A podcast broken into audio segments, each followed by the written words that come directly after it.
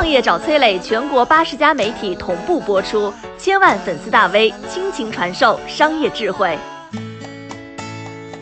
年轻人是买公寓还是租房更划算呢？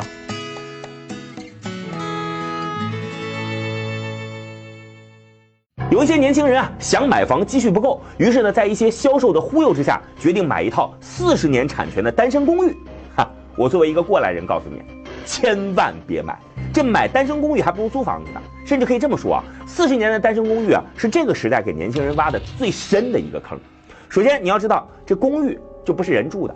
我第一套房子就是公寓，在杭州的城北，邻居啊都是开淘宝的。我到现在还记得那个走廊堆的全都是纸箱，我感觉自己住在仓库里边。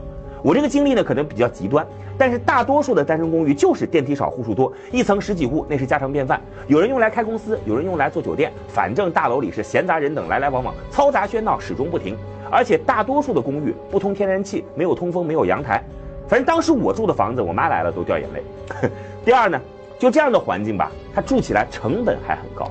公寓的水电费呢，都是按照商业水电计算的，比住宅的水电至少贵了一倍左右。我当时那套公寓一百平方不到，算是公寓里的航母级别了。冬天开地暖，你猜多少钱？一个月电费七千多，吓得我是多买了几条保暖内衣。当然了，这个公寓周边的什么学区或者这个城市的户口跟你没什么关系，你基本属于住了个酒店，电费还得自付。第三呢，请神容易送神难，公寓的这个流通性是非常糟糕的，变现能力也很差。你买套住宅，就算卖不掉，拿到银行分分钟抵押。但是有一天啊，你想把这个公寓卖掉了换间大房子，你会发现转让过程各种税费高的离谱。同样两百万总价的住宅，交易的时候综合税费低于二十万，但是两百万的公寓税费超过四十万，这个交易明摆着不划算。我那套公寓挂出去两年了，问的人不少，但是总是在跟我纠结税费谁承担。废话，我承担，我这房子都亏本了。你说我不卖，我抵押，抱歉。一般的住宅放到银行，至少能够抵押百分之六十到百分之七十的市场价格。但是你拿着公寓去银行抵押，基本上只能按照百分之四十来计算，甚至有不少银行拒绝公寓抵押。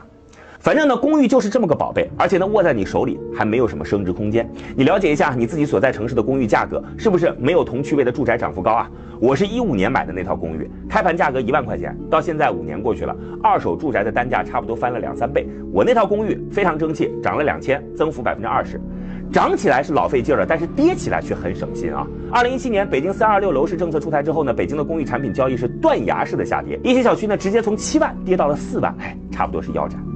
你看我说这么多，你还准备买公寓吗？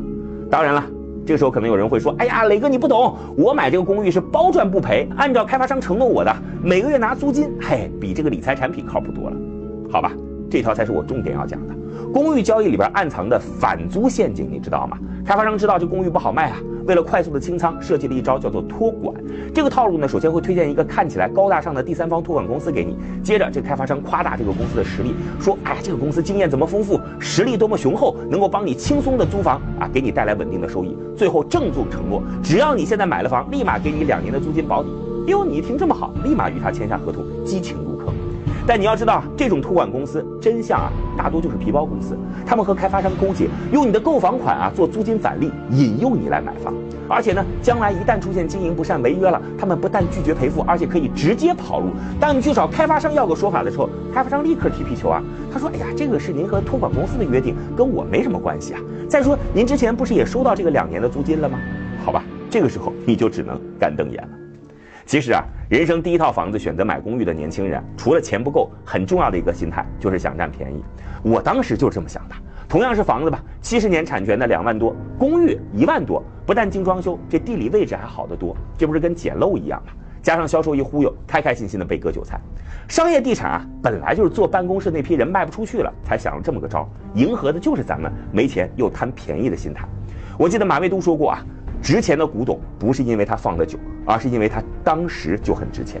所以，不管是人生的第一套房、人生的第一份工作，甚至是人生的第一段婚姻，这些大事儿千万别走捷径，来做时间的朋友。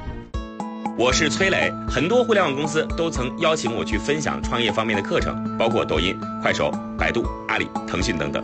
我把主讲内容整理成了一套音频课程，里边包含如何创业、如何做副业、优质项目剖析等等，相信啊会对您有所帮助。下拉手机屏幕，在节目简介里边添加我的个人微信，这套课程今天免费送给您，快去领取吧。